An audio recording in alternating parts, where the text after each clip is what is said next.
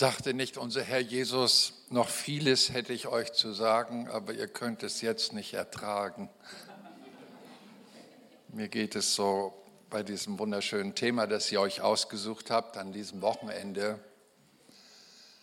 Und äh, ich folge dem Auftrag, nochmal die Predigt zu predigen von vorhin, was für mich eine Wiederholung ist. Aber schön fand ich eben, die Leitung des Geistes Gottes, auch mit den Lobpreisern. Äh, ich äh, werde euch jetzt ein paar Gedanken weitergeben, die die im ersten Gottesdienst nicht bekommen haben. Also etwas Frisches kommt. Es geht darum, dass ihr die, das Ziel, was ihr als Gemeinde sein wollt, bedenken dürft.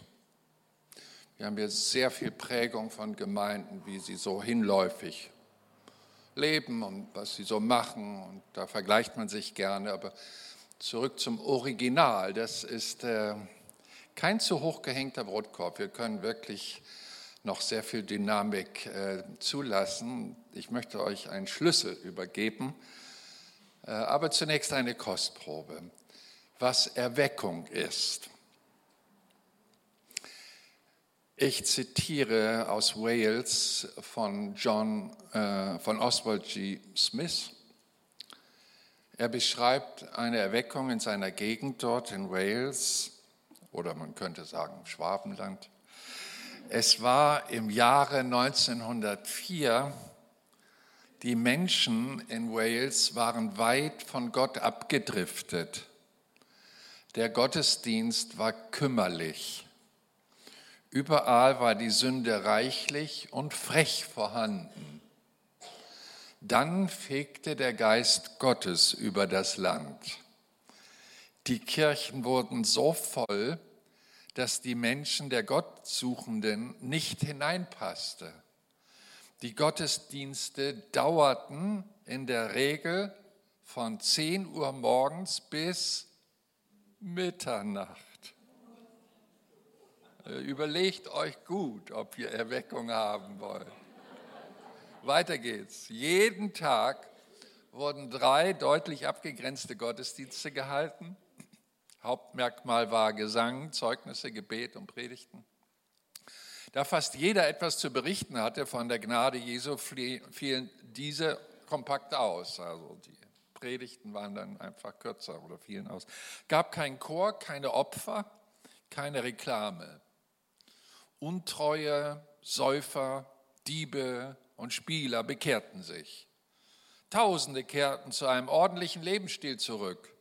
Bekenntnisse schrecklicher Sünden waren überall zu hören. Streitigkeiten wurden beigelegt, alte Schulden wurden bezahlt und Wiedergutmachung war die Hauptbeschäftigung der Leute. Über 20.000 schlossen sich der Gemeinde in Wales an in nur fünf Wochen. Manchmal musste der Prediger aufhören, weil das Wehklagen durch die Sündenüberführung so laut wurde, dass man nichts mehr verstand. Wir haben zum Glück Mikrofon mit Lautsprecher. Hey, wäre das was? Echt? Wäre das was? Na, dann wollen wir mal ins Eingemachte. Ich lese den Predigtext aus Epheser 4,3. Befleißigt euch, die Einheit des Geistes zu bewahren durch das Band des Friedens. Da bleiben wir stehen, das wollen wir bedenken. Wir gehen mal Wort für Wort vor. Da steht was von Fleiß, was mir sagt, dass das mit der Einheit kein Selbstgänger ist. Selbst wenn man sie hergestellt hat, heißt es nicht, dass die Einheit bleibt. Jede Ehe kennt das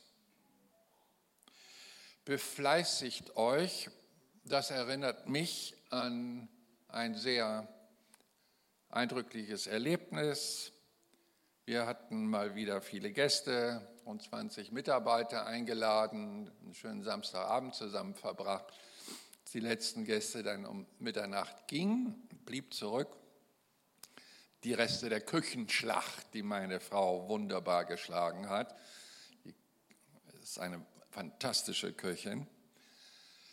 Ja, dann stehen wir da vor dem ganzen Chaos, dem stapelten Geschirr, den ganzen Töpfen mit ihren Verschmierungen und die Fettspritzer an der Wand und Mehl auf der Erde. Das sah alles nach Arbeit aus und ich sagte, Schatz, können wir das nicht morgen machen? Und sie meint, keine gute Idee.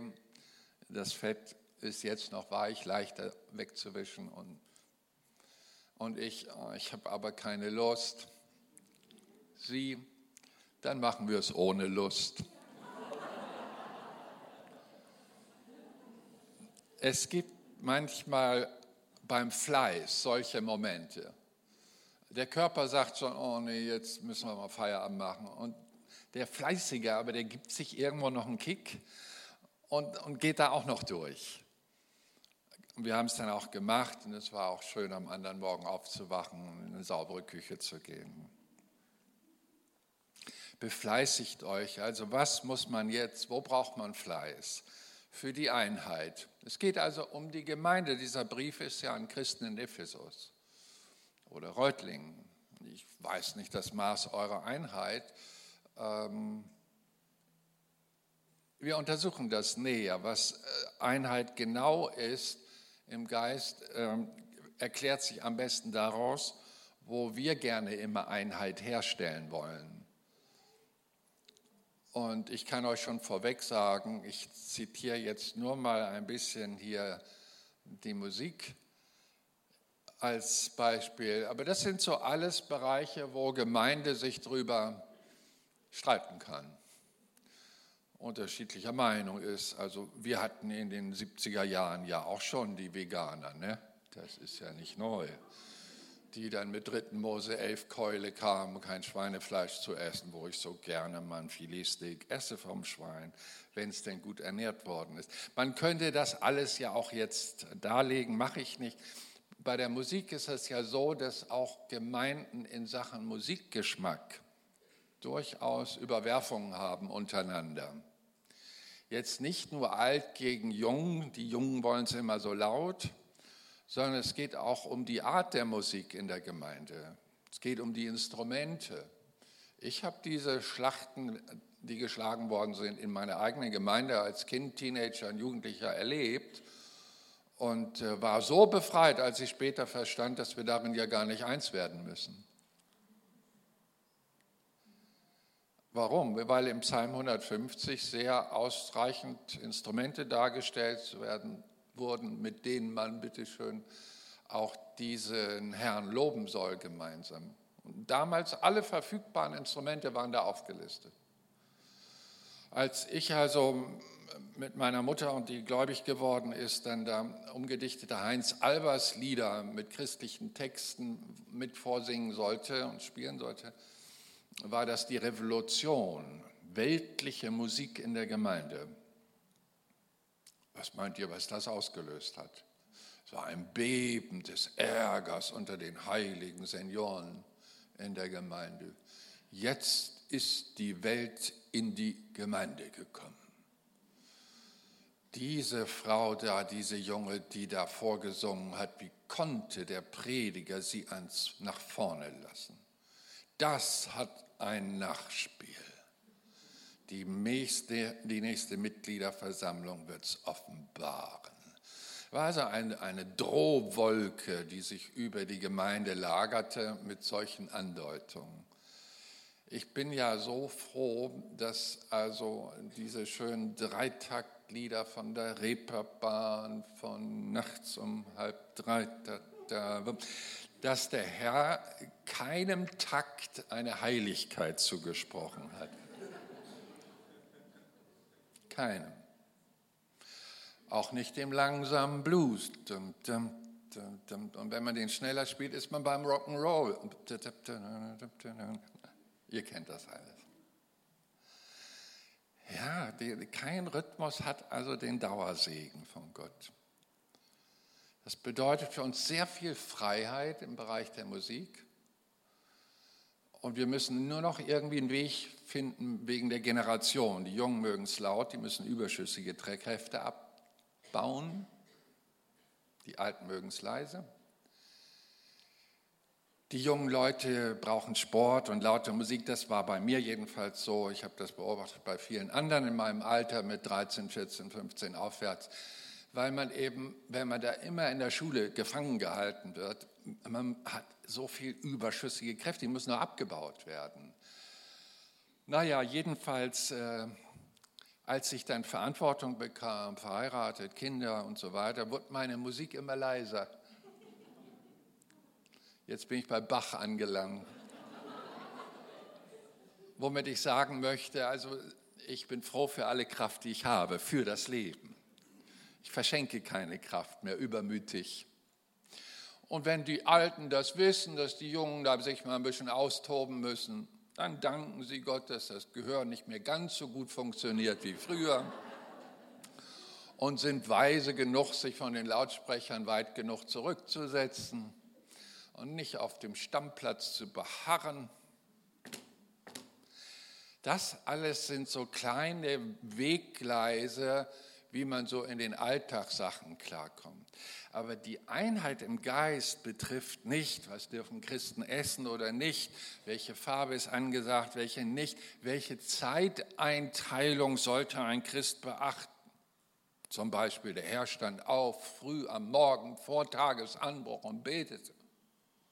Aber ich sage euch, das war nicht im Norden von Norwegens, wo um zwei Uhr nachts die Sonne aufgeht im Sommer, sondern das ist da Richtung Äquator. Da geht es so um sechs, halb sieben auf und ich meine, abends geht sie halt auch runter. Und dann geht man auch etwas früher ins Bett. Und dann ist das kein Problem. Allerdings habe ich auch festgestellt, dass es Frühaufsteher gibt. Woher das auch immer kommt, mir hat es sich nicht erschlossen, aber dass die ihre beste Zeit auch zur Andacht nutzen, das ist sinnvoll. Aber wenn ich an die denke, mit denen ich noch nachts gegen Mitternacht geniale Ideen entwickeln kann, wie wir das Reich Gottes vorantreiben können, weil die sind vor eins nie im Bett. Aber morgens echte Muffel, den würde ich nicht raten, die Andacht in diesem Zustand anzugehen. So, wir merken, der Herr ist unterschiedlich, auch innerhalb der Tierwelt. Wir dürfen da, müssen da keine, und wir können sehr frei sein. Es gibt Leute, die können schnell arbeiten und gut. Es gibt Leute, die können das mittelmäßig und Leute, die sind echt, ich will nicht sagen tranig, aber langsam.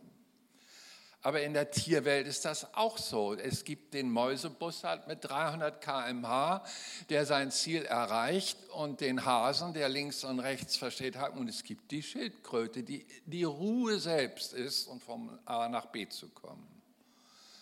Selbst das Faultier legt keine Geschwindigkeit, noch nicht mal beim Essen vor. So, wenn ich dann sehe, welch ein Humor Gott in der Vielfältigkeit darlegt, dann darf die Gemeinde doch auch so sein. Fit. Amen dazu. Also das betrifft die Leistungsfähigkeit und auch wir müssen doch keine Akademikergemeinde sein.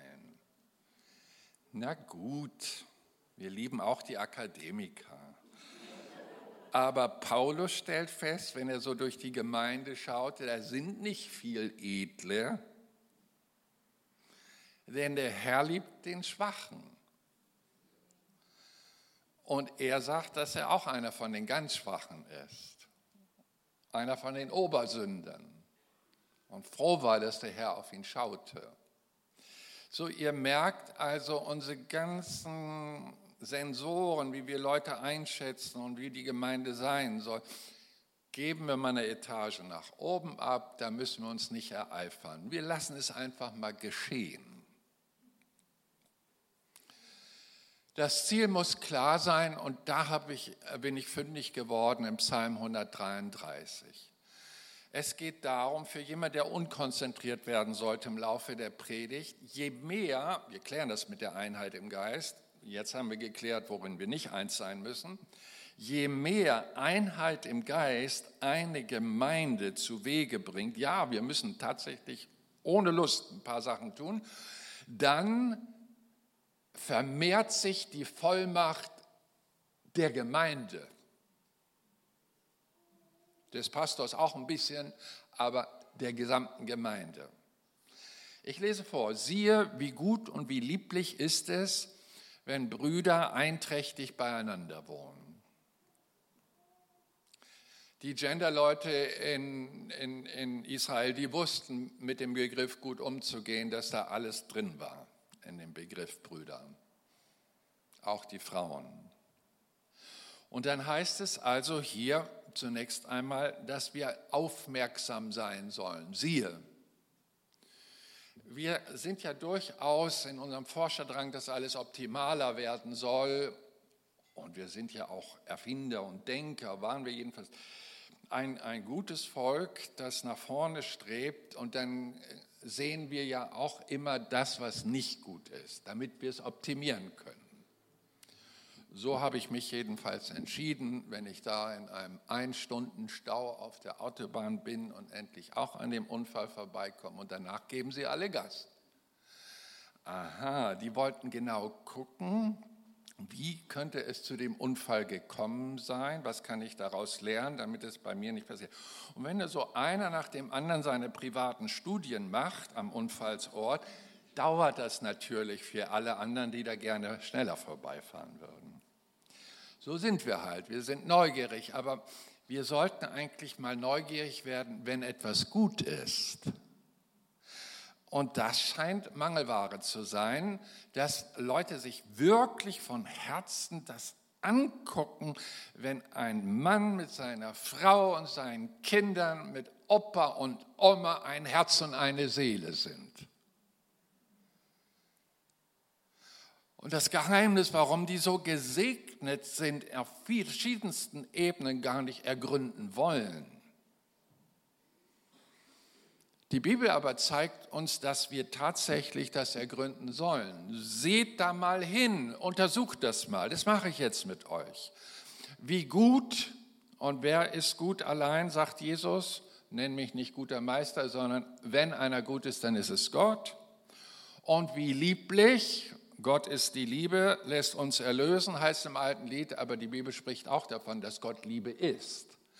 Also man könnte sagen, guckt mal hin, wie viel Göttliches gelebt wird, wenn Brüder und Schwestern einträchtig beieinander wohnen. Da geht es also auch um Einheit, die halten es miteinander aus. Wir lieben die Verwandten am meisten, die am weitesten weg wohnen. Es gibt so ein Sprichwort in unserem Land. Warum ist das so?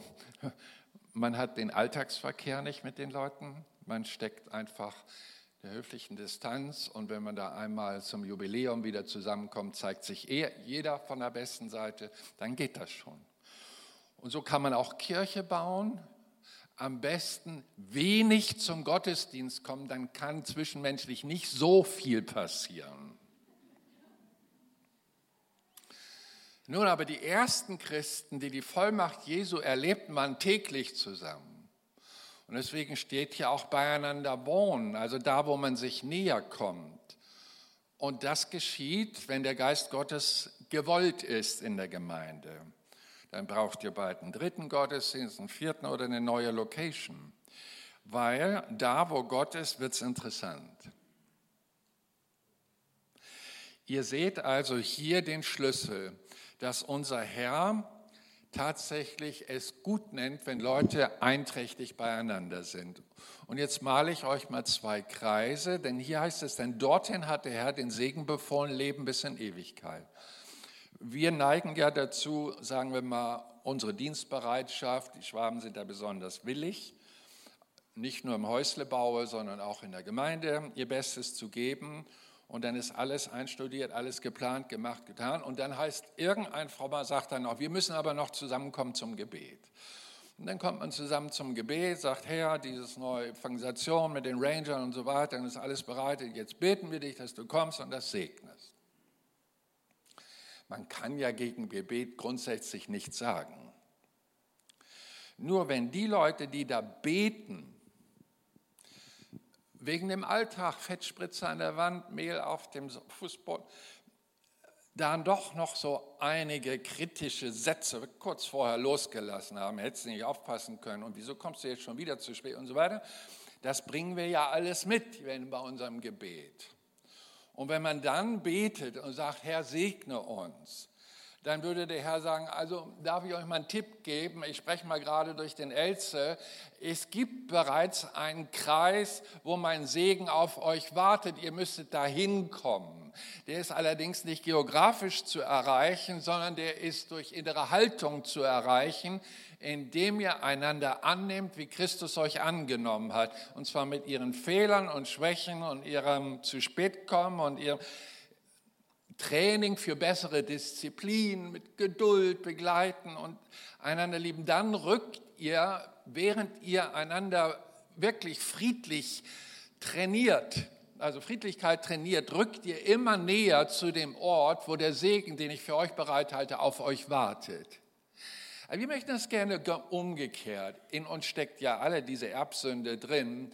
Ihr werdet sein wie Gott und selber wissen, was gut und böse ist.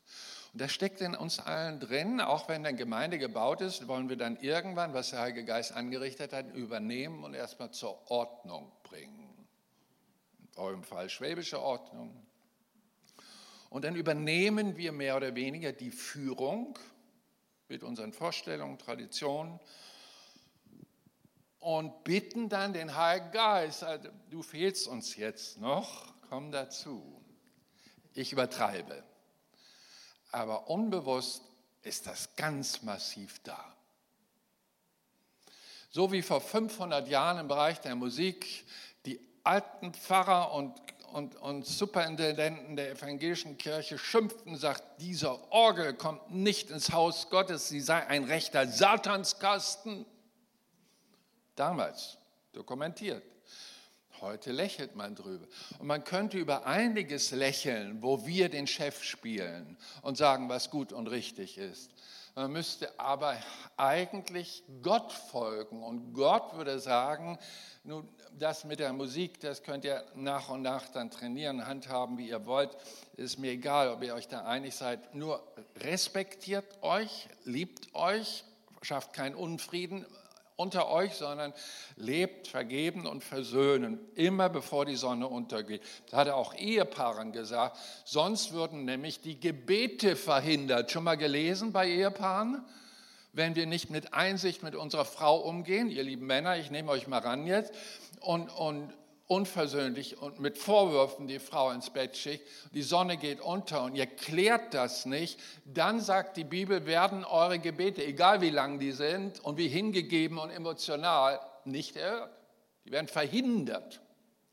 Und wenn eine Gemeinde, wo Menschen halt zusammenkommen, je länger, je mehr, je mehr Gott sich ausbreitet, finden natürlich auch Knirschprozesse statt, zwischenmenschlich. Und dann kommt es dazu, dass die Gebete der Gemeinde nur eine geschwächte Antwortkraft erlebt. Ihr aber seid Leute, die wollen einen offenen Himmel. Ich habe mich so gefreut über Let It Rain. Das passte genau zu dem, als ich gerade diese Folien noch eingeklemmt habe, fangt ihr mit dem Lied an. Dachte ich, das passt. Schön. Da wartet also ein Ort, das nennt die Bibel eigentlich versöhnt miteinander leben. Ich will euch das auch belegen von der Heiligen Schrift.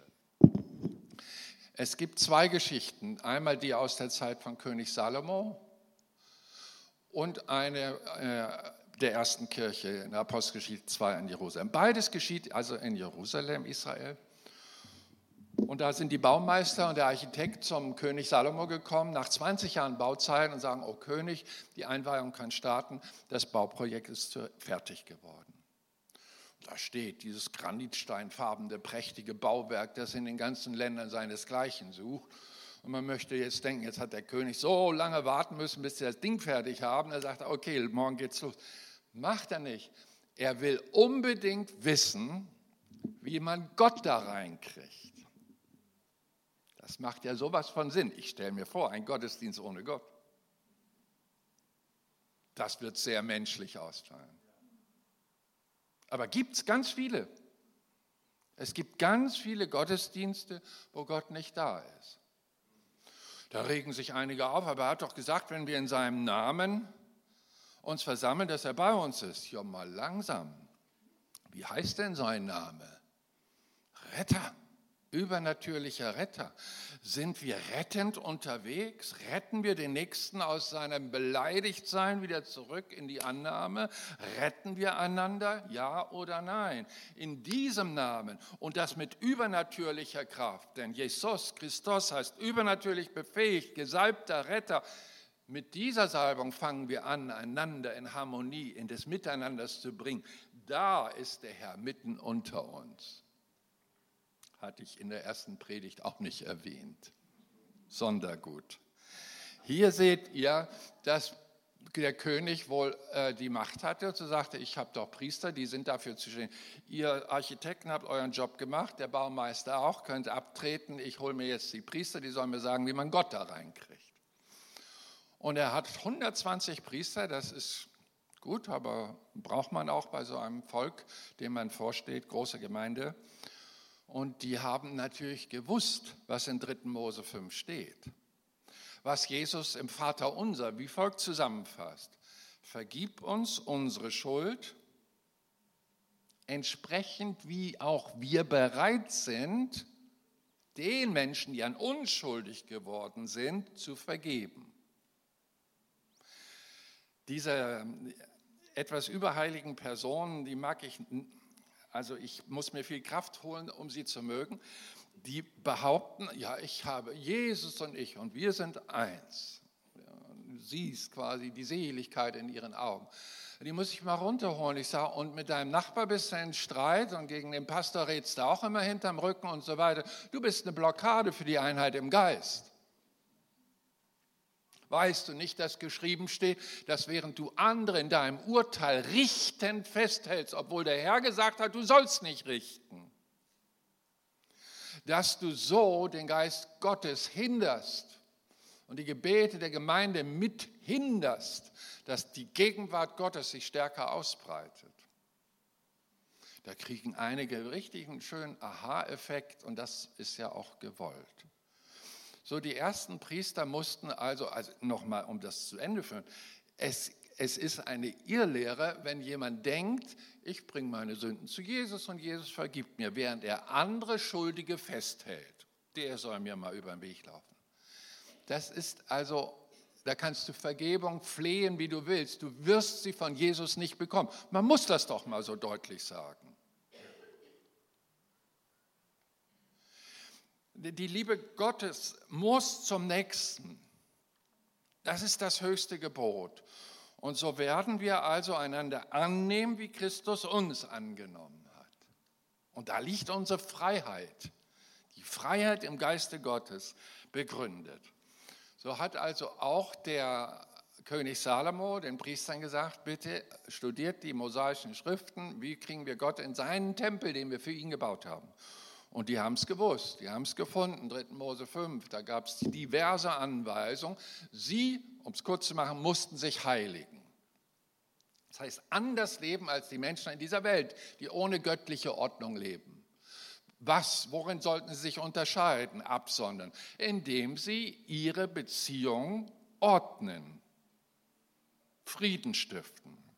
Zum Nachbarn gehen, mit dem er schon ein paar Monate nicht geredet hat, weil seine Hecke über den Zaun geguckt hat. Ich meine, es sind manchmal Banalitäten, die uns aufregen. Frag doch mal die Richter, was da für Stapel an Akten liegen, wegen Pillepalle-Sachen. Aber nein, wir können da richtig hochfahren. Oh ja, mit Brille.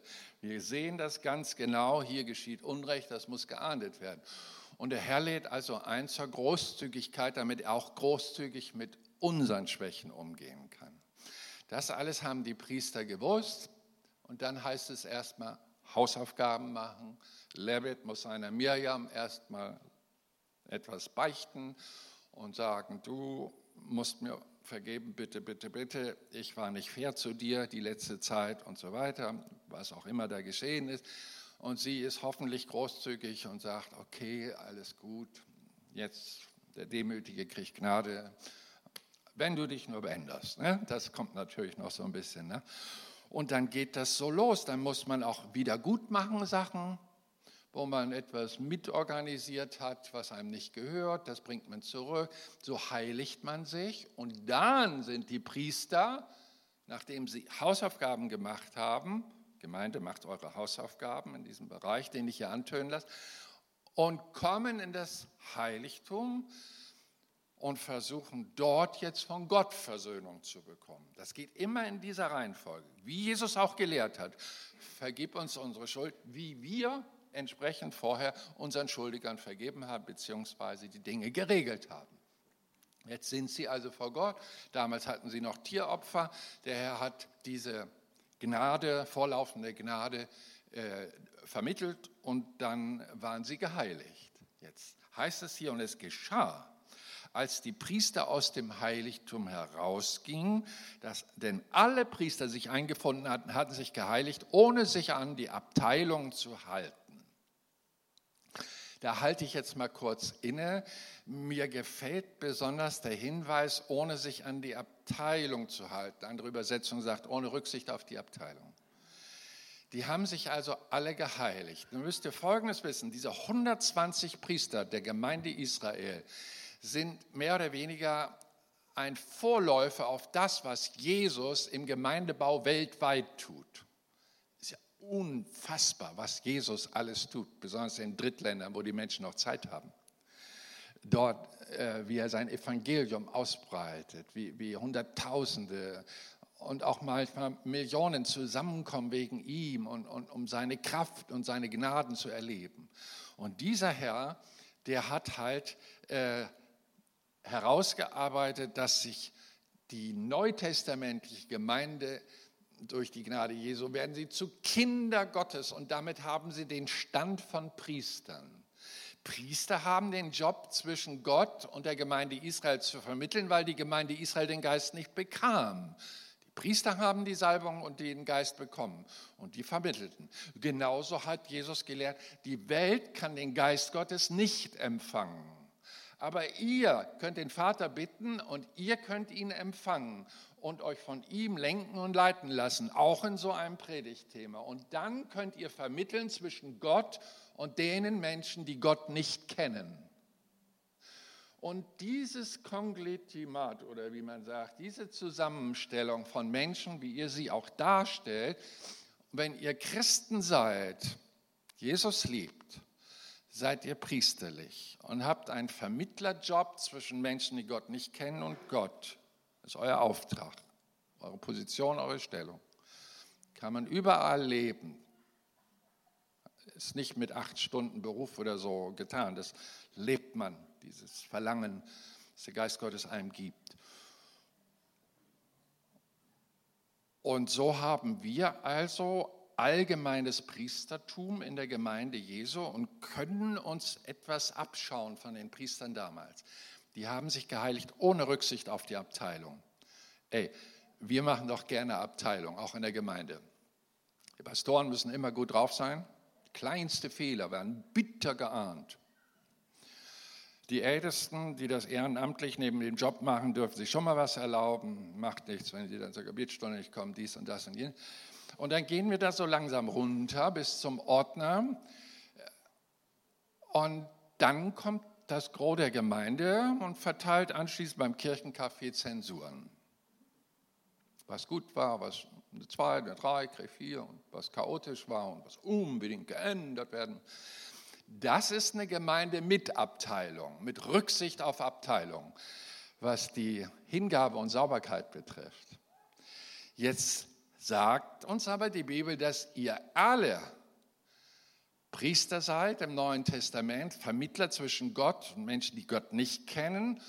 Und obwohl verschiedene Abteilungen da sind, ein Heiligungsauftrag für alle besteht. Das heißt, du musst wirklich Beziehungen putzen, wenn du willst, dass deine Gemeinde zunehmend einen offenen Himmel kriegt, dass der Geist anfängt zu wehen in euch in einer Weise, wie ihr es noch nie zuvor erlebt habt. Diese Vision lasse ich einfach mal hier, wer sie nimmt, der nimmt sie und beteiligt sich, hoffentlich, weil er motiviert ist und sagt, genau das wünsche ich meiner Gemeinde und ich will keine Blockade dafür sein. Ich will keiner sein, der die Gegenwart Gottes schwächt mit seinem unversöhnlichen Lebensstil. Und dann haben wir auch Salomos äh, Vollmacht begriffen. Also der hat dann gebetet, was das Zeug hält, als die Wolke des Herrn kam Denn es heißt hier ja, und als geschah, die Priester rauskamen, hatten sich geheiligt ohne Aufnahme. Und, dann, und es war, als sie den Herrn lobten und priesen, als hörte man eine Stimme. Und da wurde das Haus des Herrn erfüllt mit der Wolke des Herrn, der Gegenwart Gottes. Leute, wenn ihr das noch nie erlebt habt, das müsst ihr echt mal erleben. Eine starke Dichte der Gegenwart Gottes. Wir können Gott nicht sehen, aber wir können ihn wahrnehmen. Wir können erfahren erfüllt werden. Ich rede nicht nur von Gänsehaut, ich rede von einer ganz tiefen Berührung. Nichts Irdisches, weder das beste Essen noch der beste Sex schafft so ein tiefes Erfülltsein wie die Gegenwart Gottes. Ich rede menschlich, damit ihr ja das Geistliche versteht. Die Seminarteilnehmer wissen meine Predigt einzuordnen. Ich rede in Freiheit. Ich hau wieder ab. Salomo steht jetzt da, die Wolke des Herrn ist in, im Gottesdienst und sagt, jetzt Herr, wo du da bist, ein längstes Gebet, echt gesalbt. Und er, wie ein König ist, der Verantwortung zum Wohle der Mitmenschen trägt, bringt die ganze, wenn jemand geflucht hat und er kommt an diesem Ort, so vergib ihn. Wenn Freunde, Feinde uns bedrängen, weil wir gesündigt haben, so hilf uns. Und dein Regen, ja, wenn, äh, wenn wir keinen Regen haben, die Felder trocken sind, aber wenn wir hier an diesen Ort kommen, und jetzt muss man das Hebräische kennen, dann wirst du vom Himmel her hören. Wenn Hungersnot im Land her, Arbeitslosigkeit oder was weiß ich, wir kommen nicht klar, schaffen unsere Rechnung nicht, aber wir kommen ins Haus des Herrn, wo du wohnst, heben unsere Hände, dann wirst du vom Himmel erhören. Und der Salomo kriegt das auch bestätigt. Hier im 2. Chroniker 7, 12, da erschien der Herr dem Salomo in der Nacht und sprach zu ihm, ich habe dein Gebet erhört. Er hat das Siegel gekriegt vom Himmel. Du, also ich stelle mir das also dann so vor, Prediger darf zwischen die Zeilen. Salomo hängt da auf seiner Palastmauer und guckt sich da so den Tagesverkehr am Tempel Gottes an. Auf dem kleinen Hügel Moria, dem heutigen Tempelberg und sieht also da das streitende Ehepaar, die sich noch unterwegs kurz vorher raufen, bevor sie in den Vorhof des Heiligtums gehen. Und dann nach einer Zeit kommen sie wieder raus, verliebt bis zum geht nicht mehr. Da ist irgendwas geschehen, sagt Salomo. Der Herr hat vom Himmel her gehört, weil sie dorthin gekommen sind, um ihn aufzusuchen, seine Hilfe zu erbeten. Jetzt, ihr lieben Gemeinde, träumt doch mal. Stellt euch vor, es spricht sich rum, dass die ganzen zerrütteten Familien, zerrütteten Ehen, die eine riesenteure Scheidung vor sich haben und ihre Paarbeziehungstherapien erfolglos abgebrochen haben, hören, dass man in der Karl-Zeiss-Straße Nummer 9, da gibt es noch eine, einen Ort der Hoffnung. Und immer mehr kommen rein und erleben den offenen Himmel. Jesus, der Friedefürst, Friedefürst, Friedefürst. Äh, euer Pastor hat auf die CD hingewiesen, müsst ihr euch reintun. Denn selig sind die Friedfertigen und die Friedenstifter. Gott ist ein Gott des Friedens. Christus hat Frieden geschaffen zwischen den sündigen Menschen und dem lebendigen Gott und der wirkt hier in eurer Mitte. Du, und die gehen verliebt wieder raus. Du. Was für ein Schaden wird da abgewendet? Wie viel, wie viel Scheidungsweisen verlieren das bevorstehende Trauma, ehe es sich überhaupt entwickeln kann? Wie viel Versöhnung ist da? Und wie viel Entlastung für unsere armen Richter, die all diese Dinge zu regeln haben. Wie viel weniger Magengeschwüre findet man bei denen, die nicht mit Sorgen einschlafen, sondern mit, ohne Sorgen aufwachen. Es ist einfach Erlösung pur. Es ist, die Werke der Finsternis werden zerstört. Und das Gleiche geschieht, und ich bin wieder bei Salomo, der da auf seiner Palastmauer hängt und äh, da dann das Ehepaar sieht, dass das kranke Kind auf den Esel gebunden hat. Und dann trägt der Vater das da rein, da wo Gott wohnt. Und es dauert nicht lang, da kommt der Junge fröhlich rausgelaufen. Und die Eltern glücklich hinterher. Ein Ort der Begegnung mit Gott. Ich mache einen Riesensprung und bin im Finale damit. Wir gehen in die neutestamentliche Gemeinde rein. Jesus hat den Leuten gesagt, woher er seine Vollmacht hat, weil der Vater und er eins sind. In der Einheit liegt also eine Kraft. Da war nichts zwischen dem Vater und dem Sohn und dem Geist. Und Jesus hat gesagt, wenn ihr eins werdet oder wenn du kommst, hier, lass mich gucken, also er hat ja Vollmacht 100 Prozent gehabt. Also alle, die gekommen sind, hier, guckt euch das an. Es, äh, und halte jede Krankheit und jedes, immer 100 Prozent.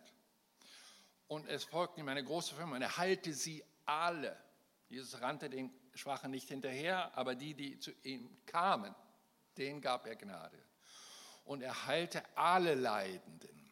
Wow, 100 Prozent, 100 Prozent, 100 Prozent. Der Herr ist dann mit Himmelfahrt, das Licht der Welt weg, zurücktreiben, ich sage mal die trüben Funzel der Restchristen, die dann vor lauter Minderwertigkeitskomplexe kaum wagen, für irgendjemanden zu beten, der große Schwierigkeiten hat.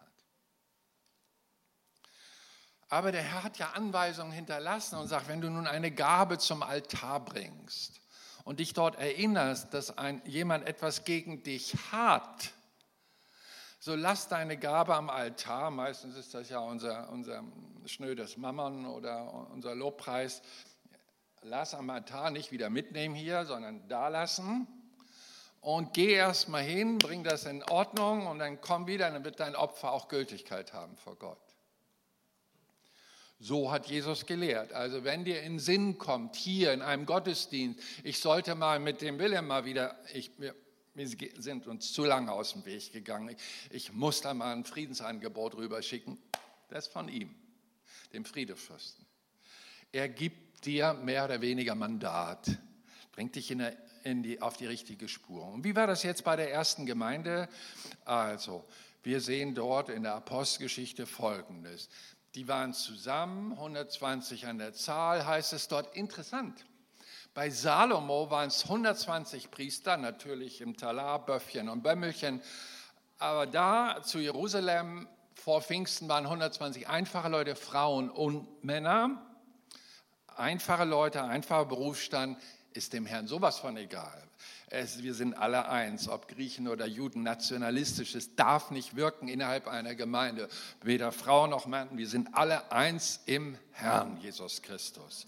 Und so gehen wir miteinander um. Und das Ergebnis, als die 120 in ihrer Gebetszeit ohne den Heiligen Geist zehn Tage lang anfingen, ihre Beziehung zu ordnen, kam der Geist Gottes auf sie, sie erlebten Pfingsten und das Ergebnis wird hier beschrieben. Apostelgeschichte 4,32, lies es. Die Menge der Gläubigen, nicht so ein paar Elite-Leute, die Menge der Gläubigen aber war ein Herz und eine Seele.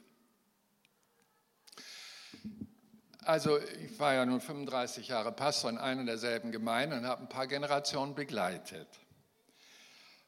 Und ich habe, wir Norddeutschen brauchen das, klare Ansagen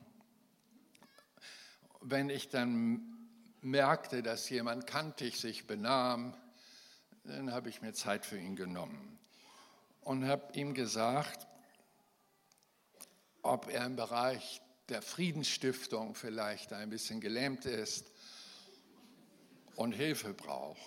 Ich könnte ihm was anbieten. Ja, wieso, was, wie meinst du das? Naja, sage ich, ich empfinde und höre so von Spannung zwischen dir und dem da ich habe nichts gegen den. Das ist mein Kommandowort. Ich sage, darum geht es nicht. Das ist nicht das Niveau des Himmels. Wir sollen beten, dass das Reich Gottes hier auf diese Erde kommt. Der Wille, der im Himmel bereits wunderbar funktioniert, soll hier auf dieser Erde. Und wisst ihr, wie das im Himmel ist? Du, also wenn du mal im Himmel ankommst und die Engel sagen, hallo, wir haben nichts gegen dich, was meinst du, was ihr da für eine Atmosphäre habt? Wir sollen etwas füreinander haben. Sagt ihr Amen? Ein Herz, eine Seele. Das hat sogar das Portemonnaie geöffnet. Ich sage, also das ist doch normal, wenn einer dich fragt, sag mal, kann ich mal dein Auto haben? Ich sage, hier ist der Schlüssel. Wann kommst du wieder? Damit man das terminieren kann. Wir sind ein Herz und eine Seele. Das macht man in der Familie auch so. Also wir haben nur ein Konto. Jeder hat seine Karte und, und kann da abheben und rauf tun, wie er will. Man muss nur sehen, dass man am Monatsende rumkommt. Äh, meiner Frau nie Vorschriften gemacht. Die, die ist doch klug genug, die schafft das. Wegen Geld streitet man doch nicht. Das ist sowas von vergänglich und inflationär und so. Ach, ihr wisst das doch. Hör mal her, es gibt wichtigere Dinge. Ein Herz und eine Seele, das ist das große Ziel. Und jetzt kommt die Pointe, der Skopos der Predigt. Jesus weg, das Licht der Welt, trübe Funzeln zurück, aber jetzt werden sie durch den Geist Gottes miteinander verbunden. Die Herrlichkeit Gottes lagert sich wie eine Wolke über nicht granitsteinfarbene Tempelsteine, das ist eben nur Stein, sondern lebendige Steine. Ist schwierig als Maurer, was wir Pastoren manchmal sein müssen, lebendige Steine zueinander zu fügen. Die hauen nämlich manchmal ab. Und man weiß nicht, wann die wiederkommen. Dann zieht es, äh, wenn es draußen stürmt. Aber gut, also die erste Gemeinde war zusammen und der Geist Gottes hatte Raum und hat sie durch Annahme miteinander verbunden, dass sie ein Herz und eine Seele sind. So, und damit wuchs die Vollmacht der Gemeinde. Das heißt, der Jesus war jetzt optimal verbunden mit einem intakten Leib der hier auf der Erde ist. Und jede lokale Gemeinde kann das für sich in Anspruch nehmen. Denn Jerusalem war ja auch eine lokale Gemeinde. Und dann heißt es, Apostelgeschichte 5,16, hier ist der Bibelbeleg, es kamen auch viele aus den Städten rings um, um Jerusalem und brachten Kranke und solche, die von unreinen Geistern geplagt waren. Und, seht ihr die 100 Prozent, habe ich im Fettdruck extra reingehauen.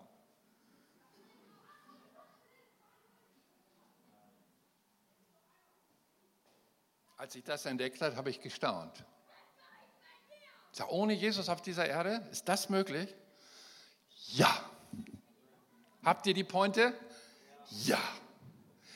So haben wir es also, wenn wir eine Sympathie für Fleißarbeit haben, ein wunderschönes Ziel als Gemeinde, ein Herz und eine Seele zu werden, das nächste Level des Friedens, ich habe nichts gegen den, zu erhöhen auf ein Herz und eine Seele. Das ist himmlisches Niveau. Ich bin ja so, gut, so froh, dass der Herr nicht nur sagt, Inga, ich habe nichts gegen dich. Nein, er sagt mir, ich liebe dich, habe dir meine beiden Hände gezeigt, du gehörst zu mir und ich werde dafür sorgen, dass du zu mir kommst. Das ist für nicht gegen, sondern für mich. Er setzt sich für mich ein. Und bitte, mach das doch auch. Warte doch nicht, bis der andere kommt. Werde aktiv, werde Friedefürst. Und die Salbung wird sich erhöhen. Wisst ihr, was das? Der Teufel hat das entdeckt, dass die Gemeinde in Jerusalem die Einheit im Geist erobert hat. Alle, 100 Prozent. Jetzt muss er das irgendwie versuchen zu erschüttern. Und er weiß, wie das geht. Man braucht nur ein paar Sturköpfe finden in der Gemeinde, die gerne protestieren. Und er fand, man sagt ja, Verwandtschaftsblut ist dicker als Wasser, aber nationale Gruppen in einer internationalen Gemeinde, Jerusalem war internationaler Marktplatz, hat auch dieses dicke Blut, das stärker ist als Wasser. Und da haben also die zwölf Apostel 3000 Bekehrungen an einem Tag. Ihr könnt euch vorstellen, was die für Seelsorge Nächte hinter sich haben und wenig geschlafen, viel gearbeitet mit den Leuten. Da haben sie dann nebenbei noch Sozialdienst aufgebaut und vergessen, der Witwengruppe der griechischen Gemeindemitglieder Brot auszuteilen. Das kann ja mal vorkommen. Ich sehe in dem biblischen Text keine Willkür, aber es passiert. Und dann kommt der Mob die Frommen da vorne mit ihren Gebeten und langen Bibelauslegungen, mit endlosen Gottesdiensten lassen unsere Witwen verhungern. Man muss nur die richtige Stimmung machen, dann sagen die anderen, ja, stimmt, stimmt, ja, überhaupt. Und dann sagen alle dafür, wissen gar nicht, worum es geht und wie die Hintergründe entstanden sind. Ich würde mit meinem heutigen Wissen, wenn ich damals bei den griechischen Gruppe zu Hause wäre innerhalb der Gemeinde, sagen, uh, die haben hier vergessen. laufe ich nachts zu Petrus und sage, Petrus, du bitte, komm, gib mir mal eben den Schlüssel, ich muss mal in die Brotkammer, ihr habt die Griechen vergessen, ich mache das mal für euch, schlaf weiter, gute Nacht. Und dann düse ich hin und bringe denen das Brot und Friede ist in der Gemeinde. So einfach geht das. Wenn alle dafür sorgen, an der Einheit äh, des Geistes zu putzen, auch mit großem Fleiß, auch ohne Lust, einfach himmeloffen, Menschen kommen, Gegenwart Gottes hilft und verändert. Die haben eine Mitgliederversammlung gemacht in Jerusalem und da haben die ordentlich Dampf abgelassen. Und dann kam aber die salomonische Lösung, wie man so sagt. Sieben Diakone wurden für Soziales eingesetzt. Die anderen mussten weiter mit Gebet und Seelsorge und dies und das, Evangelisation beschäftigt sein. Und das Ganze lief aber ohne Versöhnung ab. Das würde ich besonders den Diplomaten hier unter uns gerne mitgeben. Es gibt wunderschöne diplomatische Lösungen, die aber das geistliche Übel, in diesem Fall Versöhnungsbereitschaft, einfach überspringt, als sei es nicht nötig. Das, was an Stimmung zwischenmenschlich vorher abgelaufen ist, an bösen Worten, die Kraft haben, das zu entkräften, das lief in der Gemeinde nicht und danach liest du nicht mehr diese 100 Prozent. War weg. Ich bin ja auch ernüchtert. Ich habe drei Gottesdienste erlebt, wo alle Kranken gesund wurden, alle Menschen, die noch nicht bekehrt waren, sich bekehrten, alle mit dem Heiligen Geist getauft waren, die ihn noch nicht hatten, alle Dämonen rausgejagt worden sind. Drei Gottesdienste nur. Nicht, weil ich so ein Held war. Das war einfach die Einheit im Geist, die der Gemeinde geschenkt war. Das Himmel auf Erden. Da beten wir doch im Vater unser drum. So, mit dieser Vision möchte ich euch jetzt alleine lassen euch losschicken. Jerusalem hat seine, seine Power verloren wegen dieser internen Spannung. Aber ihr könnt, man kann sie zurückerobern. Ich, wäre ich an Petrus Stelle, ich gesagt, so, noch eine Mitgliederversammlung mit der Diakonie haben wir jetzt geregelt. Ihr seid alle dafür, habt euch Männer ausgesucht. Jetzt machen wir nochmal Versöhnungsabend. Hier, ihr Redelsführer aus der griechischen Ecke, kommt mal das Mikrofon und habt mal eine Chance, euren Beitrag zu leisten. Ja, manchmal brauchen Menschen mehr oder weniger den Auftrag, ja, dann tun wir es ohne Lust. Ran an das, was zu säubern ist. Das würde die Vollmacht der Gemeinde wieder erhöhen. Denn in der Apostelgeschichte lesen wir nichts mehr, dass die Gemeinde Jerusalem diesen 100% Erfolg hatte. Es schwächte sich ab, es war nur noch der, der übernatürliche Gabendienst von Einzelpersonen Personen wie Barnabas, Paulus, Silas, wie sie hießen. Stephanus, das waren so Einzelpersönlichkeiten, aber immer limitiert. Paulus musste einen Mitarbeiter krank zurücklassen. Minimierte Vollmacht. Gemeinde begreift das. Gemeinde lebt nicht nur davon, dass sie einen Superpastor hat, der ein Maß an Vollmacht mitbringt, ist immer zu wenig. Immer. Das Architektenmodell der neutestamentlichen Gemeinde ist ein Leib, viele Glieder, ein Geist ein Herz und eine Seele. Habt ihr es? Seid gesegnet.